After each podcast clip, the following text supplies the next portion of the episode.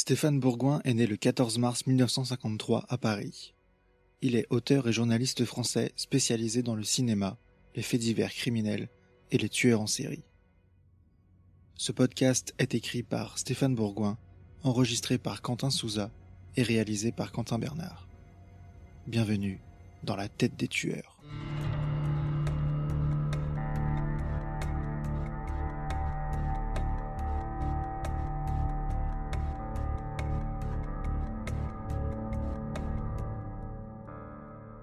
Attention, certains termes de cet épisode pourraient heurter la sensibilité des plus jeunes. Blaise Ferrage, la bête du Comminges. Blaise Ferrage Payé, né à Sesco dans le comté de Comminges le 22 décembre 1755, est maçon de profession. Quoique d'une petite taille, il est nerveux et doté d'une force extraordinaire. Homme sans morale ni conscience, il agresse sexuellement et viole les femmes du voisinage. Peu importe si celles-ci sont mariées ou non, et les époux de ces malheureuses n'osent pas s'attaquer à lui par crainte des représailles. Il arrête de travailler à l'âge de vingt-deux ans, et après avoir abusé d'une fillette, il est obligé de quitter le village pour échapper aux autorités. Celui que l'on surnomme aussi Saillé, Cévé ou Chaillé se réfugie, soi-disant, dans une grotte des montagnes d'or, d'où il mène des expéditions punitives. Entre 1769 et 1782, il est accusé de 22 agressions sexuelles reconnues, où les jeunes adolescentes ont porté plainte, d'une tentative d'assassinat, du meurtre d'un maquignon espagnol, de nombreux vols et de la mise à feu d'une grange remplie de têtes de bétail, un crime beaucoup plus grave à l'époque que tous ces viols. Ainsi abuser d'une servante avant la Révolution est beaucoup moins grave que d'insulter une fille de la noblesse ou de la bourgeoisie. Muyard des Vouglan, un homme de loi, l'explique dans son traité de 1742, Instruction criminelle selon les lois du royaume. Le viol peut être commis contre toutes sortes de personnes du sexe féminin. Il est puni avec plus ou moins de rigueur, suivant qualité.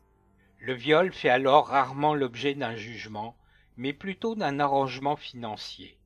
Seules exceptions, la défloration d'une vierge, les actes pédophiles et notamment sodomites à l'encontre de jeunes garçons. Il semble évident que le nombre des victimes de est nettement plus élevé que les crimes dont on l'accuse officiellement. Ferrage commet son premier forfait à 19 ans, à l'encontre de Marie Grady, une fillette qui reste sans suite, faute de témoins, pour corroborer les dires de l'enfant. Cette dernière est retrouvée attachée à un tronc d'arbre.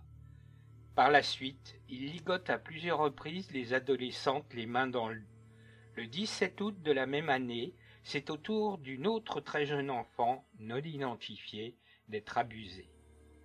Blaise Ferrage manifeste aussi des tendances fétichistes en dérobant des rubans et des lacets aux diverses servantes et bergères qu'il a agressées.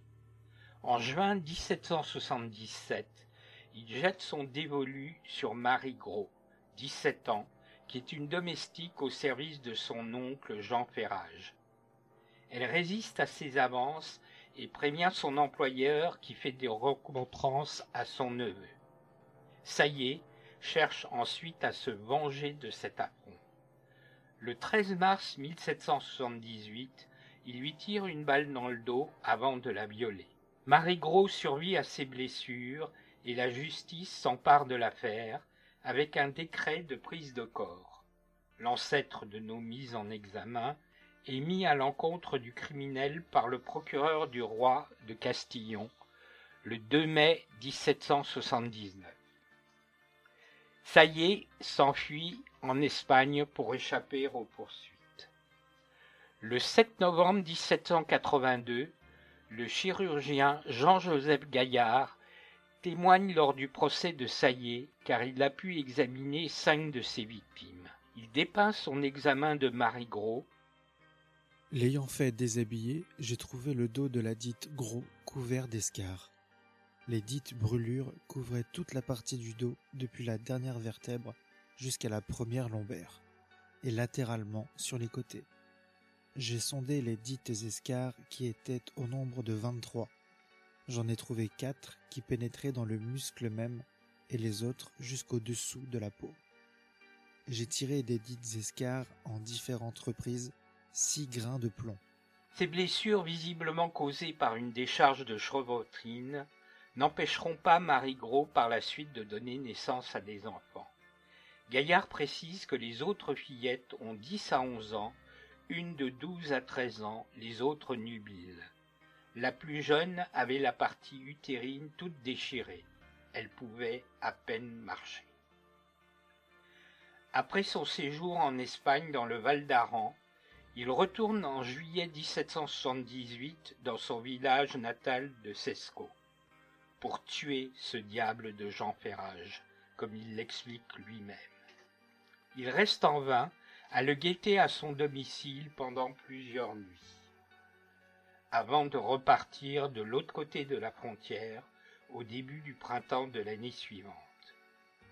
On ignore s'il y commet aussi des forfaits, ce qui paraît probable. Il revient en pays de Comminges en avril 1781, toujours déterminé à se venger de son oncle Jean. Il brûle l'une de ses granges avec les vaches à l'intérieur, puis celle d'un voisin. Blaise entame ensuite une longue période de violence jusqu'en juillet 1782, où il abuse de quinze fillettes et adolescentes. Les familles de dix d'entre elles ne portent pas plainte, car cette époque, les frais de justice incombent aux plaignantes. Le 1er juin 1781, il assassine à Orle un marchand de mulets espagnol à qui il s'était proposé comme guide pour l'accompagner en France. Il venait encore de commettre deux crimes connus et prouvés. Il soupçonnait un laboureur d'avoir voulu le faire arrêter pour se venger, il mit le feu à une grange qui renfermait ses bestiaux, et sa haine assouvie contempla l'incendie d'un œil satisfait. Un malheureux espagnol, marchand de mules, qui traversait le pied de ces montagnes pour venir en France faire des achats, rencontra ce guide fatal, qui l'assista et s'offrit à le conduire sur les terres de France. Sous ce prétexte hospitalier, il l'attira dans sa caverne, où il l'assassina. Il emportait encore le manteau dans sa prison. Le Mercure de France, 1783. Le 2 juillet, Saillé revient dans son village natal pour y voler du bétail. Il est capturé par les propriétaires des animaux qui le confient à la maréchaussée de Chingiron, mais il réussit à s'évader, comme le raconte l'article du Mercure de France. Saillé fut pourtant mis sous les verrous une première fois, et il parvint à s'évader, ce qui amplifia encore une fois sa réputation.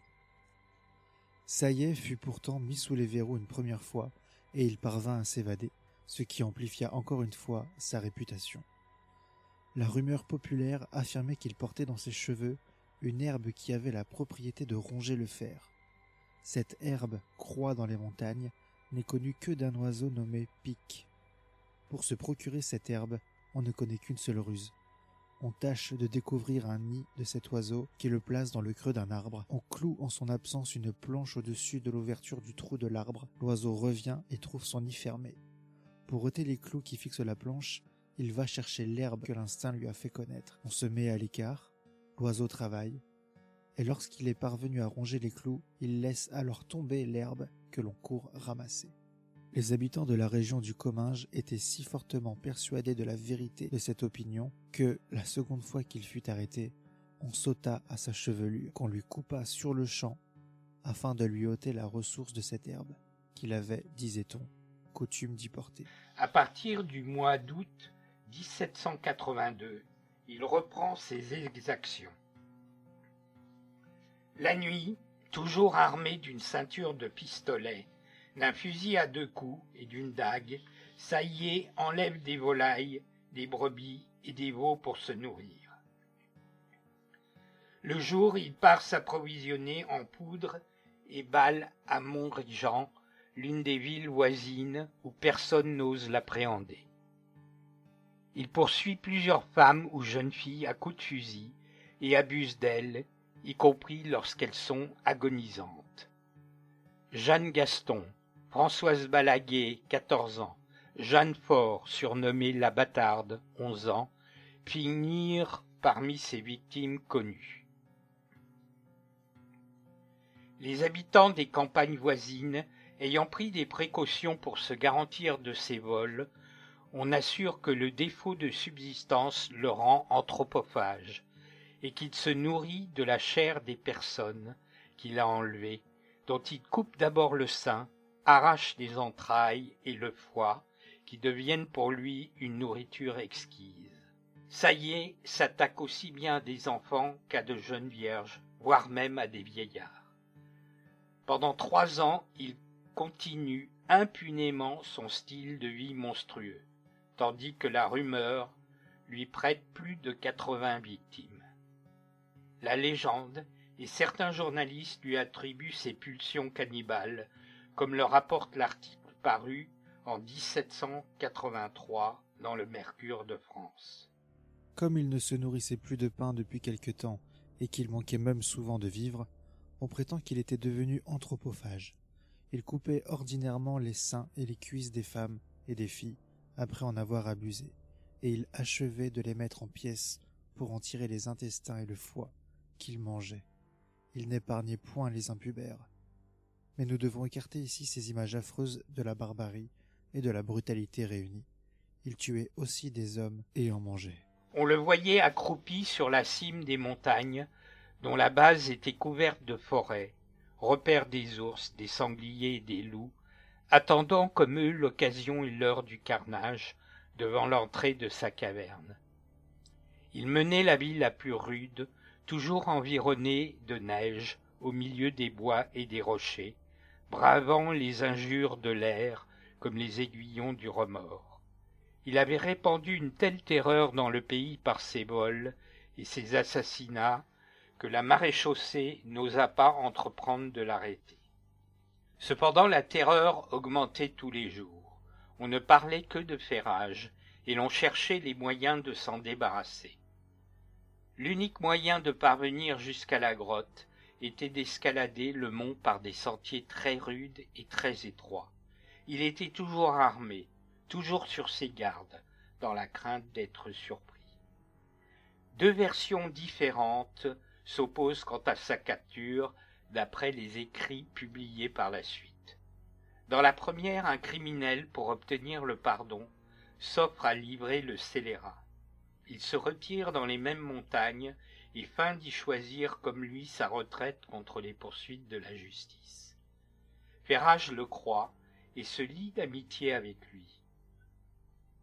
Trahi par son compagnon et découvert une nuit qu'il s'était garé dans les montagnes, Saillé est enfin submergé par la multitude des forces réunies.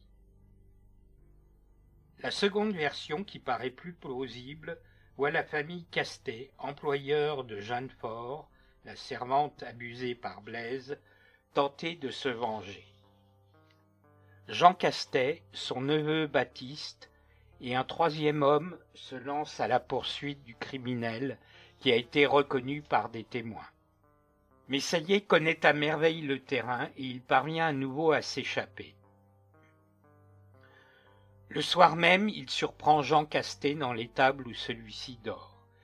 Il lui dérobe neuf livres et décide de lui laisser la vie sauve en échange de la promesse du versement de trente livres supplémentaires. On croit rêver devant une telle naïveté d'un criminel aussi endurci que Blaise Ferrage. Le 31 octobre 1782, soit douze jours après l'épisode de l'étable, Jean Castet, à la tête d'une milice populaire, parvient enfin à capturer Saillé, qui s'est réfugié dans une grange de Coutsin. Dès le lendemain, son procès peut démarrer. Il n'est pas long. Il est condamné par le Parlement de Toulouse à être rompu vif le 12 décembre 1782, était exécuté le jour suivant. Condamné au supplice de la roue, puis à être brûlé vif, on préfère au feu une exposition en place publique. Il n'a même pas droit à être étranglé avant son supplice, comme cela est accordé d'usage. La roue est un supplice où la mort du condamné est lente et douloureuse. Le bourreau brise les quatre membres, la poitrine et les hanches de l'homme qui est attaché à une croix de Saint-André. Ensuite, le supplicié est déposé sur une roue de charrette afin d'y être exposé à la vue de tous les spectateurs. La mort peut survenir au bout d'une lente agonie de quatre à huit heures suivant les cas. Une foule considérable venue de tout le département assiste à son exécution où le condamné ne laisse paraître aucune expression de peur ou de douleur. À partir de cette exécution, la légende prend complètement le pas sur la réalité. On affirme que Saillé s'est réfugié dans la grotte de Gargas, dans les Hautes-Pyrénées, dont les mains ensanglantées sur les parois auraient été imprimées par la bête du Comminges, trempée dans le sang de ses victimes. Des analyses récentes démontrent que ces empreintes négatives sont probablement d'origine préhistorique. Au XIXe siècle, les guides présentent les ossements éparpillés sur le sol de cette caverne comme des restes des bergères qui l'auraient dévoré.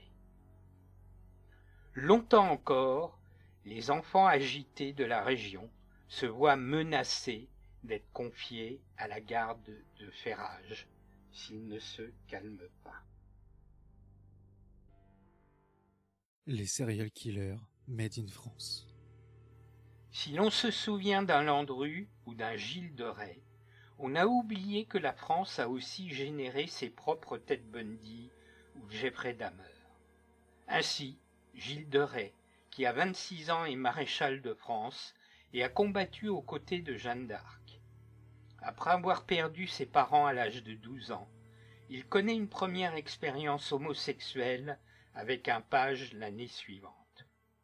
Peu de temps après, son cheval est trouvé avec un poignard enfoncé jusqu'à la garde dans le cœur. Pendant son adolescence, il affame dix molosses qu'il lâche sur un troupeau de brebis dont le berger échappe de peu à la mort. Je tremblais de joie malsaine. J'avais chaud dans le cœur. Un feu de délice me parcourait le corps. J'incendiais des meules de paille et dédommageais leurs possesseurs. Mon cheval piétina une vieille femme. J'arrosais de piécettes la famille éplorée. J'aimais voir mourir. Quand ils marchaient au supplice, leurs yeux dolents, leurs fastidieuses promesses, leurs implorations, leurs angoisses me donnaient un frisson noir. Mais quand ils se tortillaient en l'air, s'efforçaient de saisir la corde et tiraient leur langue violette, alors je ressentis une volupté sans pareille. La guerre était pour moi plaisir licite, cruauté glorieuse, jouissance secrète. Après le décès de Jean de Craon, le 15 novembre 1432, grand-père de Gilles de Rais, celui-ci perd ses ultimes repères et ses passions morbides ne connaissent plus de limites. Je drague un garçon amené la veille que j'avais probablement pollué avec délectation. C'était le premier enfant que je tuais mais depuis si longtemps que ce désir me besognait de jour par le don de la mort.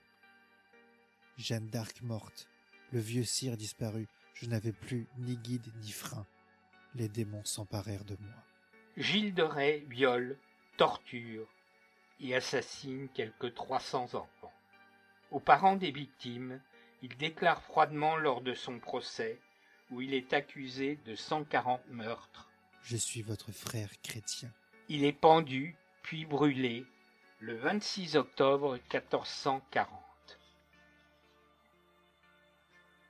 En ces temps reculés, nombre de légendes courent sur des vampires, des loups-garous, des ogres, et l'on peut estimer qu'un certain nombre d'entre eux étaient peut-être des serial killers. Ainsi, le paysan Gilles Garnier terrorise toute la Franche-Comté en 1573 en tuant et dévorant de nombreux enfants. Lors de son procès à Dole, il est condamné à être brûlé vif pour ses crimes de cannibalisme, sous forme de loup-garou, tant avec ses mains semblant pattes qu'avec ses dents. Quelques siècles plus tard, entre 1764 et 1767, un autre loup-garou ou tueur en série, connu sous la bête de Gévaudan, tue et mutile 81 personnes, qu'on ait pu le voir dans un film de Christophe Gans, Le pacte des loups. Autre film célèbre, L'Auberge rouge de Claude Autant-Lara, avec Fernandel, s'inspire directement de l'Auberge de Perbeil, dans les Cévennes, où le couple Pierre et Marie Martin assomme, égorge et étrangle de nombreux voyageurs égarés. Les époux et un complice sont guillotinés devant plus de trente mille spectateurs le 2 octobre 1833, les bois de justice étant dressés devant la sinistre auberge. Entre 1855 et 1861, Martin Dumollard se fait une célébrité locale comme le tueur de bonne. Il agresse et viole plusieurs dizaines de jeunes filles qu'il attire dans les forêts des environs de Lyon sous le prétexte d'une embauche. Il est reconnu coupable de trois meurtres, mais on retrouve chez lui quantité de vêtements de femmes gardés avec un soin fétichiste au vu et au su de son épouse, pour le moins complice passive. Quant à Jean-Charles Avinin, il dépaisse plusieurs marchands de fourrage en 1867 à Paris. Pendant son procès, il est choqué qu'on l'affuble du terme de dépeceur, mais reconnaît qu'il désarticulait ses victimes. Au pied de l'échafaud, c'est lui qui invente cette formule célèbre du n'avouez jamais. Incorné avec force par Michel Galabru, dans le film de Bertrand Tabernier, Le juge et l'assassin, Joseph Vacher viole, étrangle et éventre berger et bergère qu'il mutile sauvagement. Ce contemporain de Jacques Léventreur a été suspecté de près de 80 meurtres, principalement dans le sud-est de la France.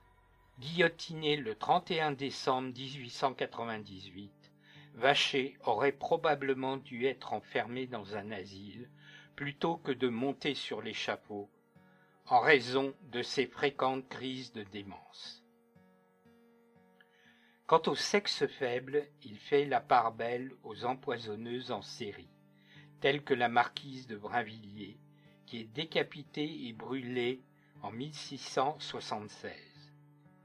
Catherine Mauvoisin, dite la Voisin, qui périt sur le bûcher en février 1680, ou encore Hélène Gégado, auteur de plusieurs dizaines de victimes, exécutées à Rennes en 1852. Tueuse d'enfants, l'ogresse de la Goutte d'Or, Jeanne Weber, met au point une technique infaillible pour ne pas laisser de traces suspectes. Elle appuie avec force ses deux mains sur la poitrine de ses victimes. Mais en 1908, elle change de méthode et étrangle un garçon, ce qui entraîne sa perte. Reconnue irresponsable, elle est internée dans un asile où elle décède en 1919. Tout d'abord escroc à la petite semaine, Henri Désiré Landru, qui est marié, père de quatre enfants, utilise, lui, les petites annonces matrimoniales pour recruter ses futures victimes parmi les veuves et les divorcés. Entre 1914 et le 12 avril 1919, jour de son arrestation, ce petit homme chauve et au physique ingrat aurait séduit 283 femmes, dont un nombre indéterminé sont réduites à l'état de cendres dans sa maison de Gambet dans les Yvelines. Pendant plus de deux ans, Landru tient tête aux policiers et nie les onze crimes pour lesquels il est inculpé.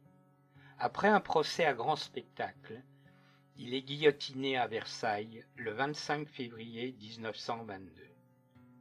Vingt-deux ans plus tard, en mars 1944, c'est une autre fumée de cheminée à l'odeur nauséabonde qui incommode les habitants de la rue Le Sueur, près de l'avenue Foch, à Paris. En explorant les caves de l'hôtel particulier, les pompiers découvrent des restes humains. Le propriétaire, Marcel Petiot, un médecin, a disparu. Il est arrêté quelques mois plus tard. Lors de son procès, il revendique la paternité de 63 assassinats, dont 27 sont prouvés de façon certaine. Petiot affirme avoir agi par patriotisme, mais ses victimes, qui espèrent fuir les sévices de l'occupation, sont dépouillées. Il finit sur l'échafaud le 26 mai 1946.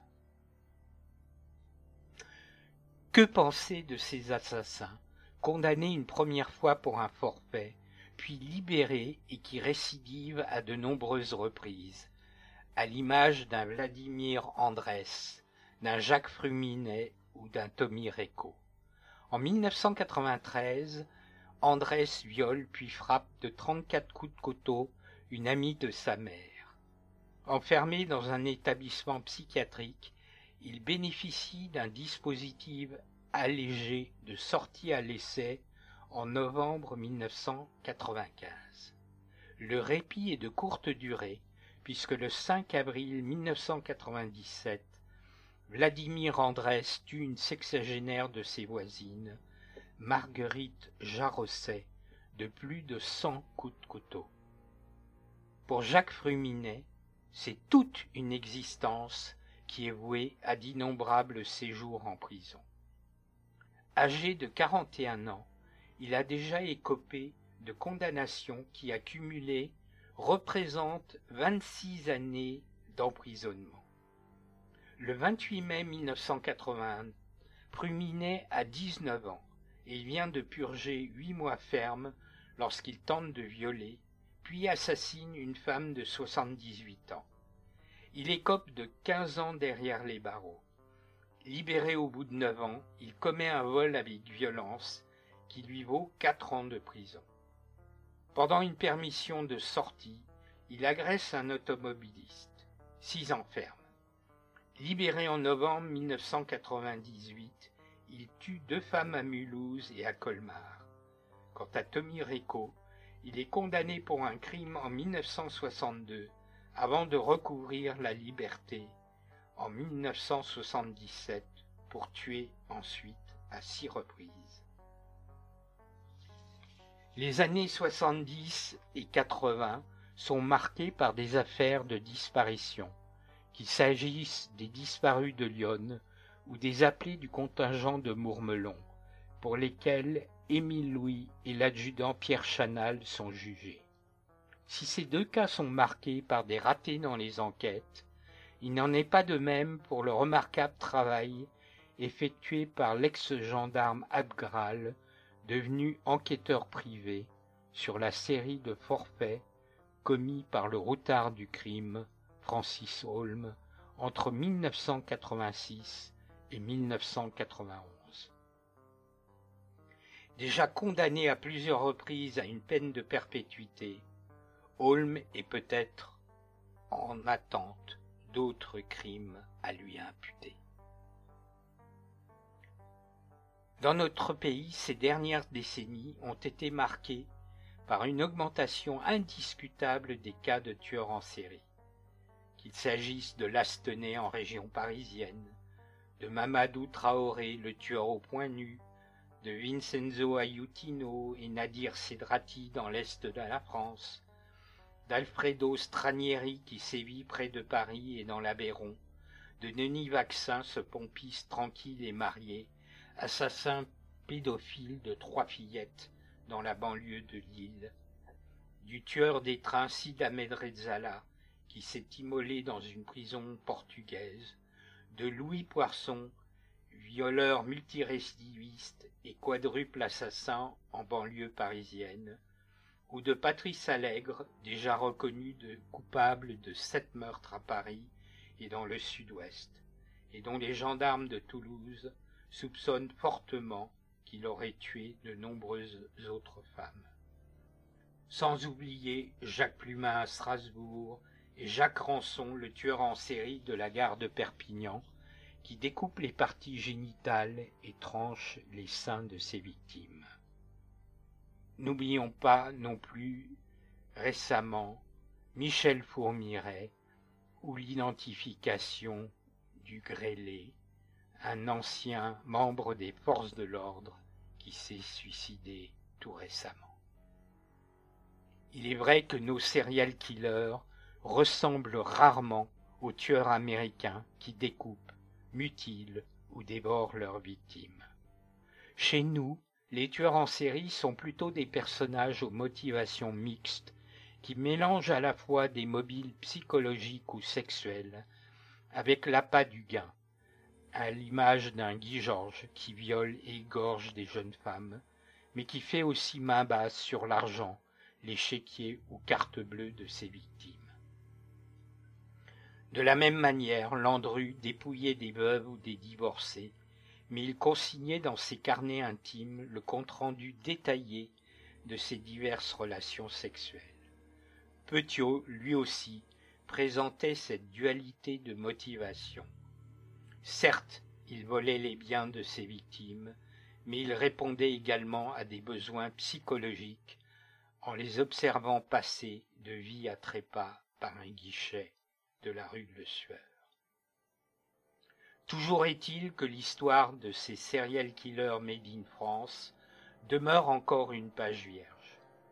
Comme ces assassins et leurs victimes ne se connaissent pas, il faut chercher le mobile de leurs actes dans leurs fantasmes, pénétrer en quelque sorte dans la tête des tueurs en série.